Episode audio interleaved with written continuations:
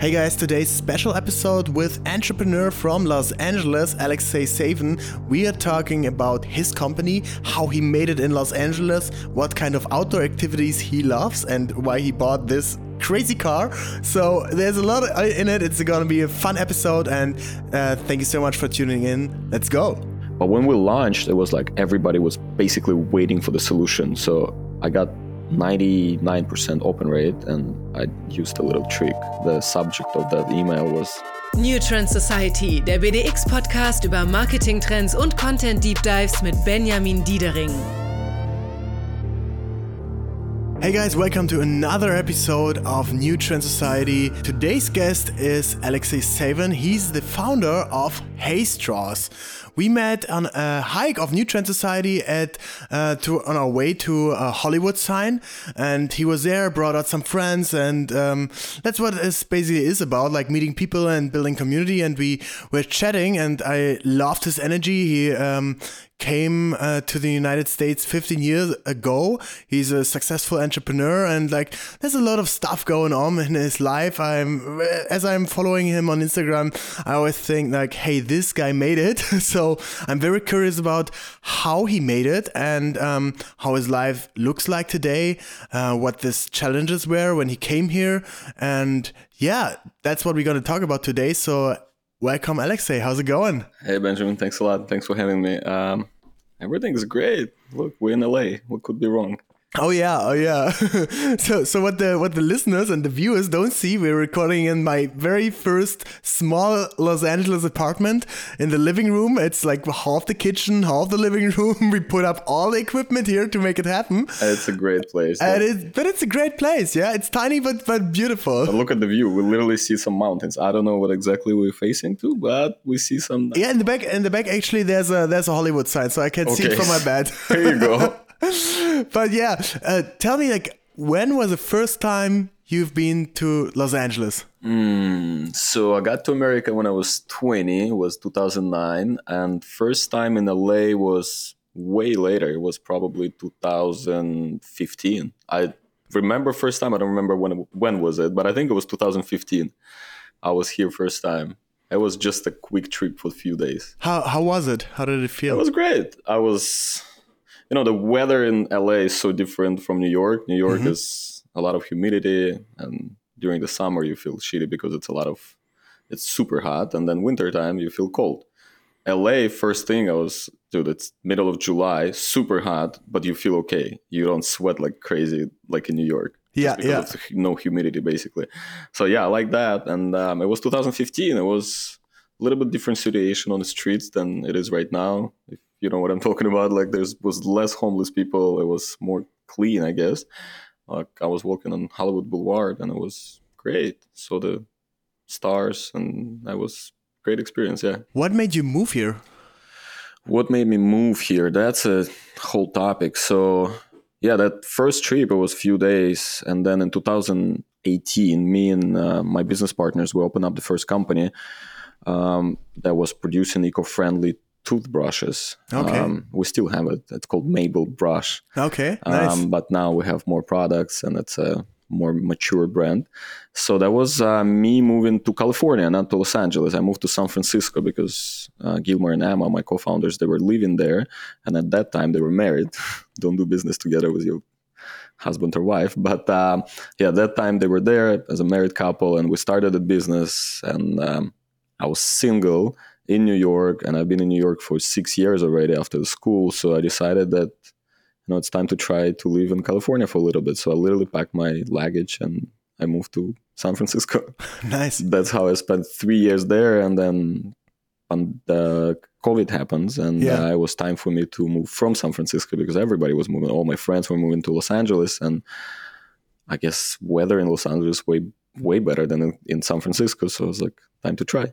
So I went to LA, and here we go, three and almost three and a little bit already in in LA, three years in a few months. So um, you're here like for 15 years now. You're originally from uh, originally from Russia. From Russia, where Russia? Um, south part of Russia. My home city called Rostov on Don. Okay, yeah, one yeah. of the largest cities in the south part of Russia. Okay, nice. So, like when you came to the US uh, um, as a European, it's always uh, uh, slightly adapting from culture-wise, from uh, spending-wise. Like like a lot of things are different. Um, what were the things you were most surprised back then, and also still now? You said um, spending is different. When I got here, when I was 20, it was like college years. I basically got here for like one summer, and then I had a girlfriend at that time, and we mutually decided that it's better if I stay here. So I start my school and start my master's degree here. We didn't have any money. It was nothing to spend. It was Yeah. it was cool. It was just a good experience. We were working different jobs, delivering pizzas, riding one bike, sharing with my friend because it was no other options for us.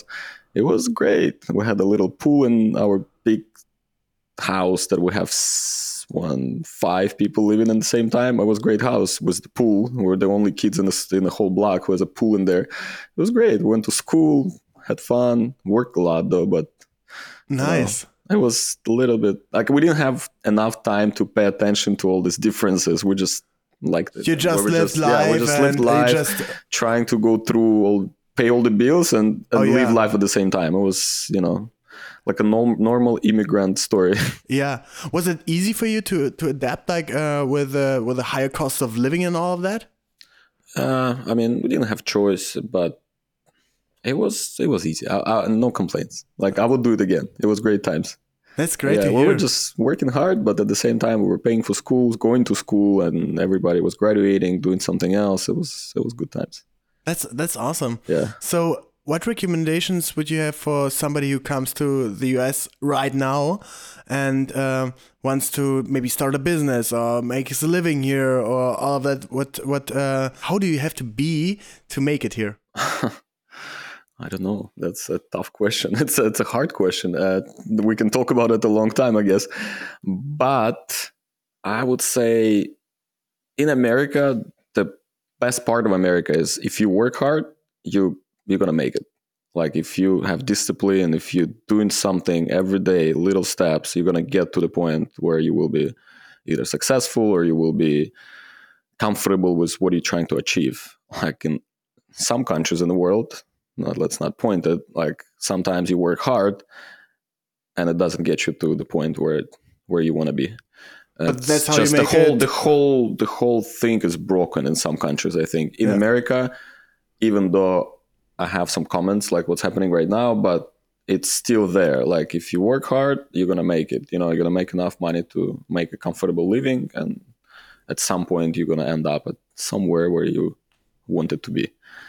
And yeah as i said in different countries it's different. In some countries it's different That's how you make it in LA. So, yeah, let's talk about uh, your current company or your main company, uh, HEY!Straws. Yeah. Uh, you you brought uh, one of the the uh, packages uh, with you. Uh, tell us a little bit about the the company. Uh, yeah i just want to apologize that i give you a little pack but i'm gonna send you more that's just what i have at Oh, my yeah, I will, I will, uh, at my at my little um, little storage. That's what left because I'm changing my location. So um, yeah, current company called HEY!Straws. Uh, we make drinking straws, uh, and we made them from natural plants. We have them uh, made from wheat stems and Yeah. and reed stems. The ones that you have in your hands, it's a reed stem. It's more like a we call it McDonald's straw. It's like the same size basically. Uh, we call them jumbo. Um, it's a larger one that you can use for milkshakes, smoothies, and, and, and other drinks. We also have a regional size, which is made from wheat stems. You can use them for soda drinks, juices, hot coffees, teas, and How do you make sure like that they don't melt or don't get fuzzy or because that's what often happens uh, when you get a, a paper straw or like one of the sustainable ones that they're um, it's not the, the the feeling you're used to when it's a plastic straw, right? that was the main goal, right? In 2017 or 18, beginning of 18, that's when all this legislation starts coming up and people start banning plastic straws in US. Um, and I guess we were in the right place in the right time because we knew uh, that restaurant needs something else because plastic is not an option anymore. And we also knew that paper doesn't work because it gets soggy and everybody's complaining about it. So we decided that we want to change something and find another material. And we found that wheat stems actually grow outdoor and they water resistant. Like they literally getting even better when you put them in a drink. They fragile. Oh, okay, okay. They fragile a little bit when you take them as it is because it's super dry and it's dehydrated. But then as soon as you put it in a drink, it absorbs those all these liquids and it becomes durable and flexible and kind of imitating plastic, but it's not plastic. You can eat, you can literally eat it like it's a piece of wheat stem. There's nothing else added in there. Okay, and, nice. Uh, that's how we. Uh, it, it's not to answer your question. It's not gonna get soggy. It's not gonna get uh, disintegrate in your drink like paper straw would do in Awesome. a couple minutes. How how big is uh, the company right now? Like in terms of employees have- and revenue? We have few thousands uh, of clients um, across US, um, way more in Europe. Uh, we just um, launched in Australia, New Zealand. Uh, we have clients in Canada and Mexico. Yeah, we worldwide company. Um, the revenue numbers, um, obviously after COVID, we got hit by COVID out. Yeah, like yeah. hard, just because in one day all of our clients got closed. Like literally we woke up in the morning and we got few orders and i'm calling my business partner saying like something wrong like they're not gonna get open back you know they closed probably. And that's it. Literally all the restaurants were closed. No one ordered anything else. And uh, for almost a year and something it was a struggle like Mhm. literally no sales and then after covid um, the whole narrative i think changed a little bit like all the restaurant owners now trying to save more money and they still use covid as an excuse Mhm. saying like, you know, we're ordering plastic straws back and we don't care about your new rules Yeah. that you have in LA. Because first, first of all, no one actually checked the restaurants what straws they have. They put the rule, but no one gives them fines if they Yeah. don't use not plastic straws. Mhm. And that's a problem. Like, who would like for the restaurant owner? The more the main point for them is to save money. Like they want to save. Totally. That's that's uh, that's what they're trying right? to do. Yeah, and And they I- will do a little bit of sustainability and everything if it's nice and convenient, right? And uh, if uh, like if, if you make enough money, uh, that's that's totally alright if you pay like maybe two cents more for a straw or whatever. But it adds up, and especially in in these times of inflation and all that, you just want to make save your money. Yeah, I understand them as well. But during the COVID, what they did is they just canceled straws at all in the restaurants. They said we don't use straws mm-hmm. and we only use it if you request a straw. So they just get a little bucket of plastic straws, and if somebody asks for a straw, they give them a plastic one. And that's it. Problem basically solved. they don't need to buy something yeah. a little bit more expensive. But again, we've been developing a lot during the COVID, and we were able to lower our costs and we lower the price, the end product price, and now we're super comfortable. We How much is a, package of these right now? uh, this is more like a retail pack. Yeah. It's called four ninety nine, I believe, and uh, big retailers. We sell in Target and um, a lot of other retail shops. Um, but for restaurants, it's obviously a different price. They buy cases of three thousand straws. It comes around oh, around two cents per straw, and it goes up to seven cents if you buy a boba straw. We also have boba straw made from reed stems. okay. It's a literally like a one centimeter in diameter straw. oh wow. It let the bobas go through. So okay. Okay. so yeah that was a long development because it's really hard to find um, a raw material for that type of straw because the reeds they Mhm. grew in lakes and then when you harvest them it's it's hard to find that large one that's going to be unbroken Where do we produce uh, all of your we product? created a- like we basically built our own manufacture line in china in ningbo um, just because no one ever did it before us like no one cut straws from wheat stems and when we started doing it it was offers to cut them by scissors. And and we're like all right let's see how many you can cut. And then you know 5000 yeah it's feasible. Then 500000 it's already not. Like you have to have like a production line. You have drying machine cutting machine and other things. And just because no one did it before and you cannot really apply machinery from a plastic straw manufacturing because it's completely different process. They mm-hmm. literally they mold the plastic straw but this one is a piece of wheat stem that you have to cut to the right sizes, clean, wash, sterilize. It's like super different. And then yeah, we came up with all the machinery. We had some engineers from Stanford who was flying with us to China and trying to set up everything. So now yeah, Okay, wow. Uh, how um how how do you do sales here? Uh, so so there's a one retail part, and but but the bigger part is probably uh, B two B, like uh, to to the restaurants. Um, how do how do you do that? most of the business, like 98% of the business is wholesale. Um, it's restaurants, bars, hotels, nightclubs, um, cruise lines. I don't know, you name it. Any business that use drinking straws in the daily ba- in regular basis, that's our clients. Um, how do we find them? I mean, we tried a lot of different ways, but the one that works the most is cold emails Okay. and it's it's like old school and believe me all the re- like most of the restaurant owners they still operate like old school they love phone calls they love to talk to sales representative who's selling them something i mean we set up the way so we're like a tech company we have Yeah. a f- it's like really good website where you can just How, how big is the company? Like how many people work there? Like, uh, we have it's relatively small because we automated a lot of things. Yeah, yeah. I mean, if we're not talking about the production line, obviously there's way more people works there. But here in US, we only have seven people right now. And they doing like basically sales and marketing. Sales, marketing, everything. Something is outsourced. A lot of marketing is outsourced, but sales team is in house. But sales is also got automated a lot during the COVID time. I was I'm in charge of sales in the company. It's three of us. So yeah, automated a lot of processes, making sure that we can scale without adding more people. And when you uh, think like back when the when you started the company or like when you came to LA, did you get uh, did you started out like getting door to door from nightclub to nightclub, or was it always more like a, a online digital uh, way of?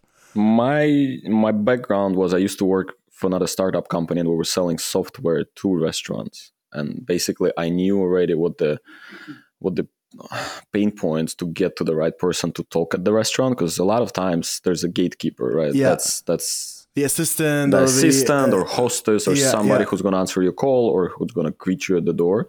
So when you get in and you're like, hey, I need to talk about this software, right? Or straw, doesn't matter. So let's say Mm-hmm. you're trying to sell them something. She will be like, all right, I'm more than happy to take your message and I'll deliver it to the right person. yeah, It will never get delivered because there's so many people who comes every day or call them every day and ask like trying to sell them something so that they gatekeeper maybe they will deliver that message but who knows right like what Probably not, use, right? probably not so my whole thing was we need to go through that gatekeeper so when we started Straws i already knew that so i hired a lot of people in ukraine my friends who were scrapping emails all over the internet and giving me these emails and then i set up a mail campaign when we were sending thousands of emails every month. But when we launched, it was like everybody was basically waiting for the solution. So I got 99% open rate and I used a little trick. The subject of that email was reservation. So basically every restaurant owner like there's no way they wouldn't open my email. okay, nice.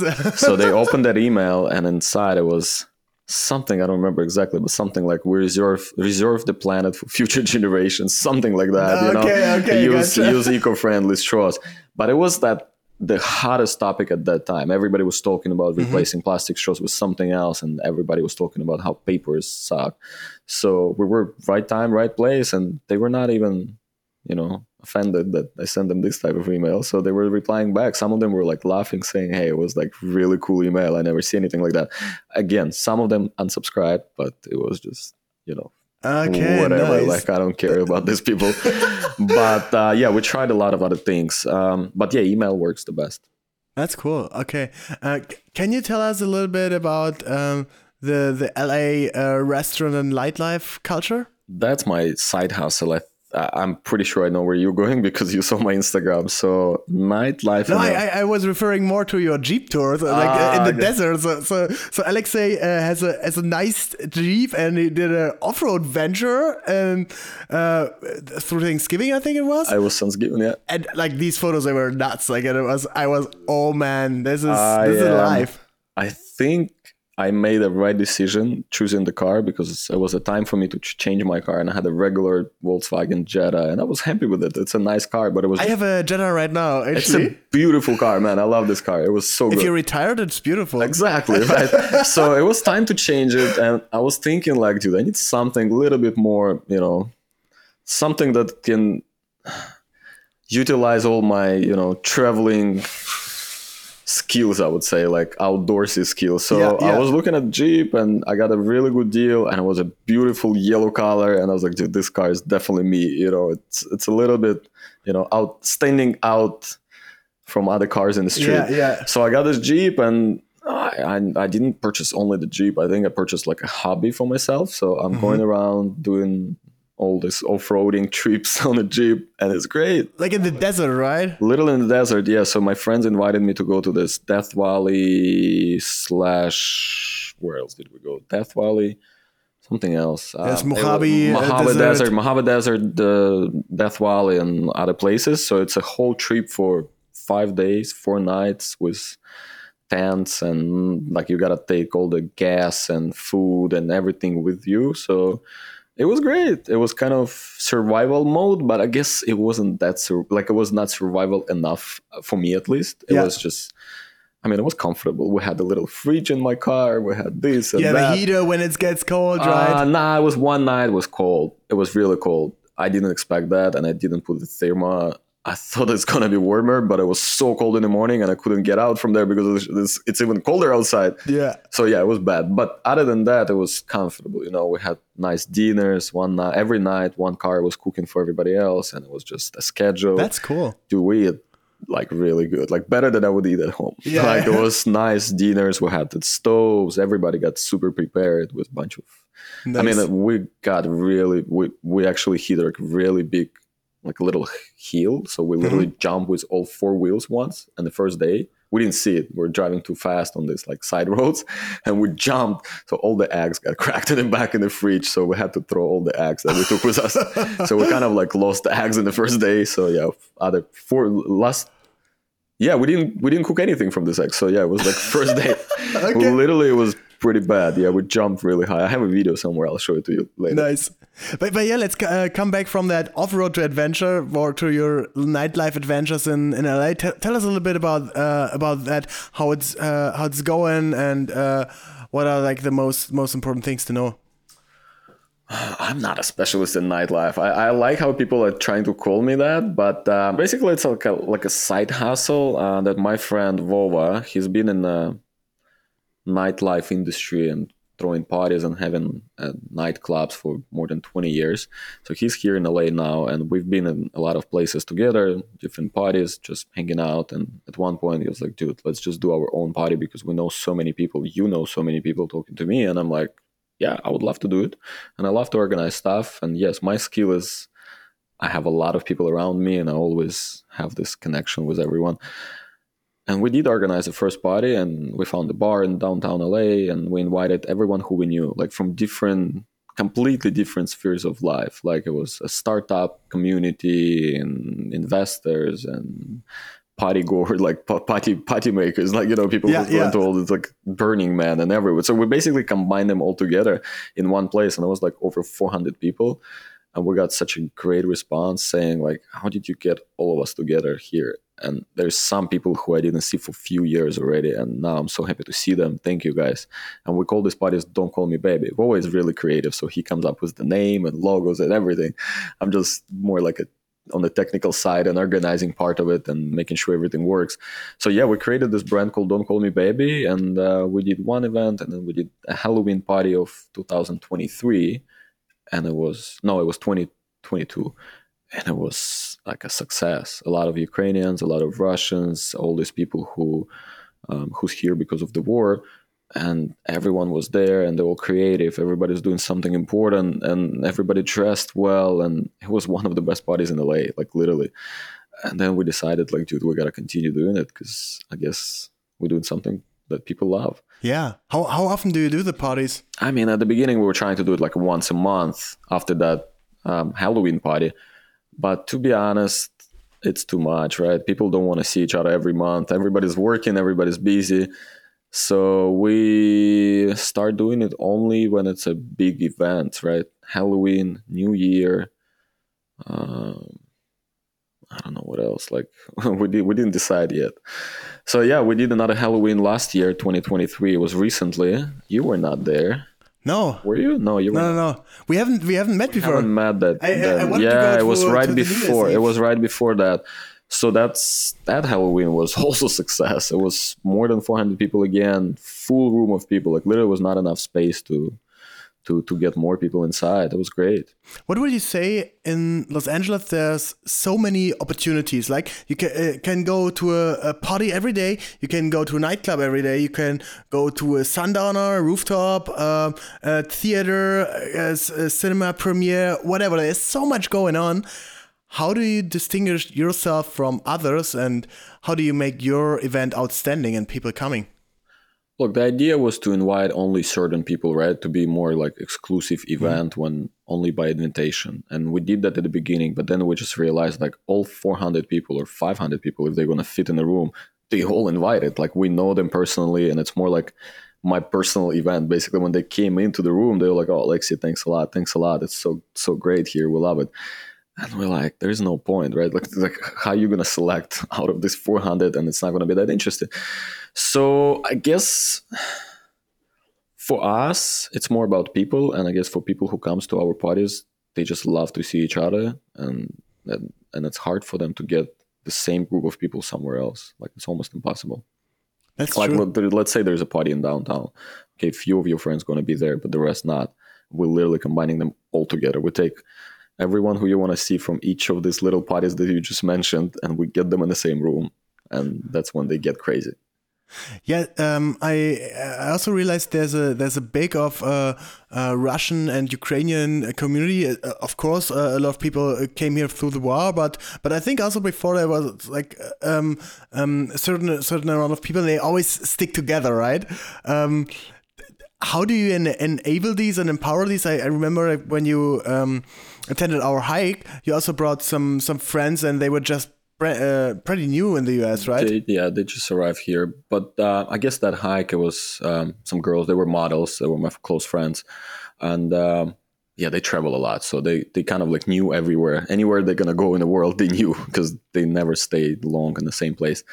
Um, but yeah, there's a lot of immigration right now. A lot of people who cross the border from Mexico. A lot of people who's um, going directly from Ukraine with that special program that they have, um, United for Ukraine and um, a lot of people from Russia. So yeah, we're all trying to stick together, trying to help each other, and uh, I'm kind of happy that we have that community here because it never been like that before. Like before the war, I guess you would try to avoid doing business with people from the same from your country. At least for Russians, it was the same way. Okay, it wasn't that close community. Everybody was trying to take advantage of each other, and I guess mm-hmm. there was even a saying there like that you know never do business with Russians if you're Russian. Okay, okay. Uh, there was a lot of jokes and different movies about that, but mm-hmm. now I think maybe I'm in a circle right where everybody's trying to help each other, and I'm also trying to help each other, everyone. But I'm in that bubble where everybody's friendly and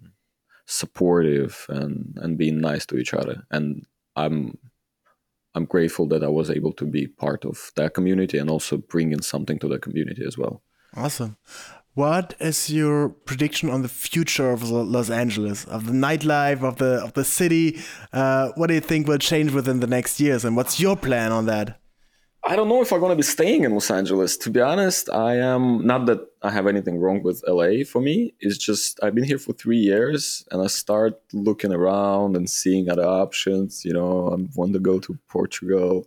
Portugal, okay. Yeah, I want to live somewhere else and I'm looking to some exotic places like Nicaragua. Like, why not, right? Or Costa Rica. What inspires you on, on these places? I just love all the out, out outdoors, right? I love to live by the beach. I love to have ocean next to me and I love to surf. I love to do all the activities. And yes, it's here in LA as well, but I've been here for a long time and I want to see other places. Why not? And I have that option in my life. Like I don't need to go to the office every day, so I can I can do my work on remote. I just need a laptop. So why not? I want to explore other options while I'm young. That's that's awesome. That's that's that's so cool. But to answer your question, I don't know. I I think I'm not the right person to ask what LA could be in the future. But I hope it's gonna stay the same. I mean, it's a pretty good city. I like it. Uh, I've I would only suggest to clean streets a little bit because you know West Hollywood is nasty right now. Yeah. But I guess I'm not the right person to. I mean, here on the on the west side, uh, we're, we're recording in in Mar Vista and Venice right now. It's a little bit better, so it's uh, nice, ni- nice, friendly neighborhoods around here. Like all Yeah. the all the parents live here with their with the children. Uh, but yeah, Hollywood is, is is bad at some places. I mean, right around where I live, I live in a nice building, but Yeah. like everything around it is like you don't want to walk. Yeah, yeah. You literally get into your car and just drive anywhere you need. Because yeah, bad. What are your most favorite places in in the city? Oh, I love everything close to the ocean. Like every time I have a spare minute or two, I'm going to Malibu. I'm going behind Any Malibu. particular uh, place there? Any particular beach? Zuma Beach, uh, the Malibu Beach by itself, like there's a little entrances where you can get in. Not a lot of people knows about it. It's like from the highway. There's like a little sign says beach access, and it's like small sign, so not a lot of people seeing it, but it's beautiful there. Like the get there, residents don't want. It's a literally like a residential area, but it's open to public and it's clean, really clean, and it's nice. And you see all these expensive houses on the first line, like you right there. So yeah, I'm going there. I have a lot of. Um, I have this little um, Google Map folder where I save all these restaurants, and it says literally Alexey restaurants, nice. and I save them all over the world. It's like a little tag that I put, and it's everywhere there. Tell us some of your, your favorites in, in the city here. Oh man. Lately, I've been eating a lot of Russian food because I found this place called Grandma Daily. Okay. It's literally Russian old school place where they cook homemade meals. Um, like borscht and stuff. borscht and salads and all the things that your grandma or your ma- my mom would cook. So I eat there a lot now. Uh, favorite places? I love the sushi place called Noshi. Uh, Okay. I highly recommend that. I've been there yesterday. It's one of the best fish, and I guess it's not overpriced. Like it's easy to find really expensive good sushi.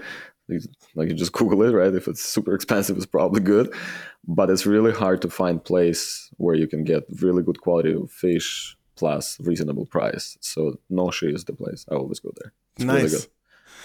Coming coming almost to the end, I'd love to get your input on um, the brand we're building right now, New Trend Society. As you know, it's a fashion brand, but also a community we're building. We're uh, hosting several events for creators to bring them all together, and uh, that's why uh, I was so curious talking uh, to you about like your parties, how do you, how you did it here, and um, all the strategies.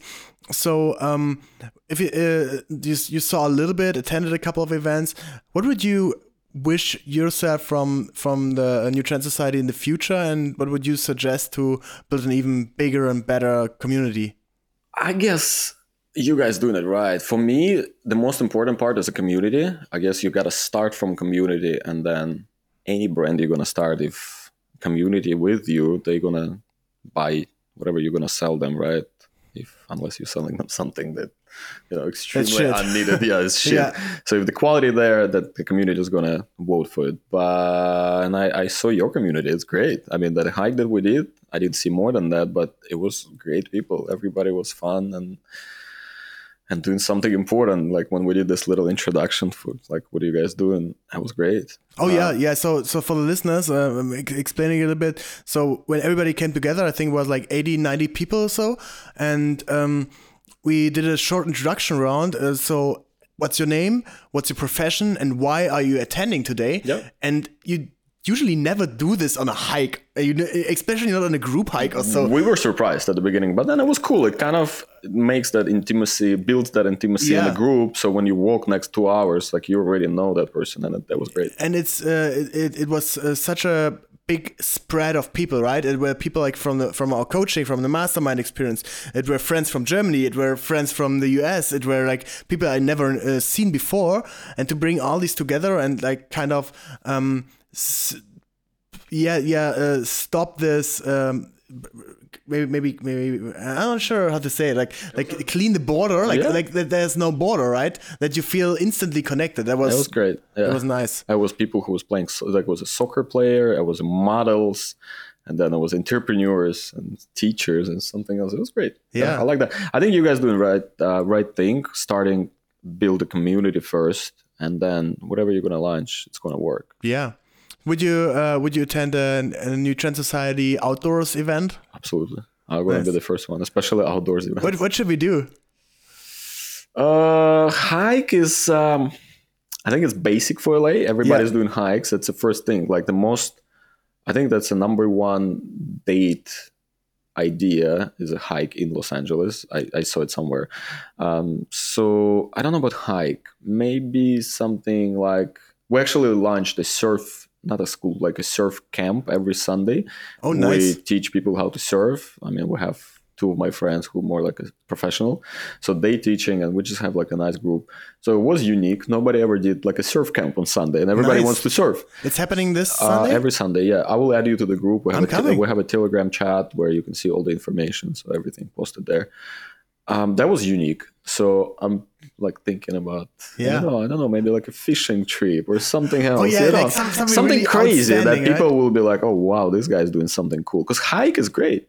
Yeah, it's it's a great thing to start, but uh, then you uh, at some uh, and uh, and we definitely want to repeat it. But then you have to use something for the pros. Like I also thought of maybe an overnighter or so, like like a camp uh, offsite that or would be something great. like that. Yes, if you can find a place. Actually, I know the place. It needs to be get. It needs to get a little bit warmer because it's cold right now. There's a place right outside of LA in Topanga Canyon, I Yeah, think. yeah. There is a place where you can set up camp. It's like a campsite, but it's um, disbursement camp, whatever. It's like a wild Yeah. camp. So I guess if you set up space there and tell people to bring tents, or maybe you get tents for them, or something like that. There's We need we need to bring a sponsor you, in, right? When you, uh, yeah, that's America. You know, you can get tents and then return them. I'm just kidding. There's a lot of things to do the right way, but uh, it would be unique and it would be a really cool experience when you get all these people together, having hot chocolate and drink wine next to the fireplace. That would be great. That sounds great. That sounds so romantic, man. I think so. Yeah. Alexey, thank you so much for all these insights. Um, I'm uh, seeing a, a really bright future in uh, your company and uh, your vision. I love uh, the the ideas you have. I love the spirit you have, and uh, um, I, I'm very happy we met. So uh, please uh, check out Alexey on Instagram. And where where else can we follow you? I think Instagram is the main Instagram point is the of main contact thing. right now. Like if you want to see like more off-road adventures and all the stuff, and if you want to purchase the uh, the HEY!Straws, they are in Target, right? uh, in Target, most of them. I mean, you can buy them online or in Target. Yeah. Yeah, and for for European listeners, online probably. online just google HEY!Straws there's a partner that we have it's hey straws uh, but yeah this these guys are selling them That's awesome. All right, guys, thank you very much for listening to this episode, and uh, hope to see and listen to you guys soon. Every Wednesday, New Trend Society with a new episode. We will do even more this year in English, and I hope you guys like it. Um, if you want to read more about what we're doing, check out my Instagram, instagram.com slash Benjamin Dietering, or on LinkedIn. And we're also putting out a weekly newsletter. Uh, it's in German. It comes every Friday. You can sign up on bdxmedia.de slash newsletter. I'm talking a little bit about, uh, about my LA life, about my uh, challenges, about my uh, success, about my failures, and what you maybe can learn. And sometimes there are also some restaurant recommendations. So thanks again for listening and talk to you guys soon. Thanks for listening. Bye bye. thank you benjamin Das war The New Trend Society, produziert von BDX Media.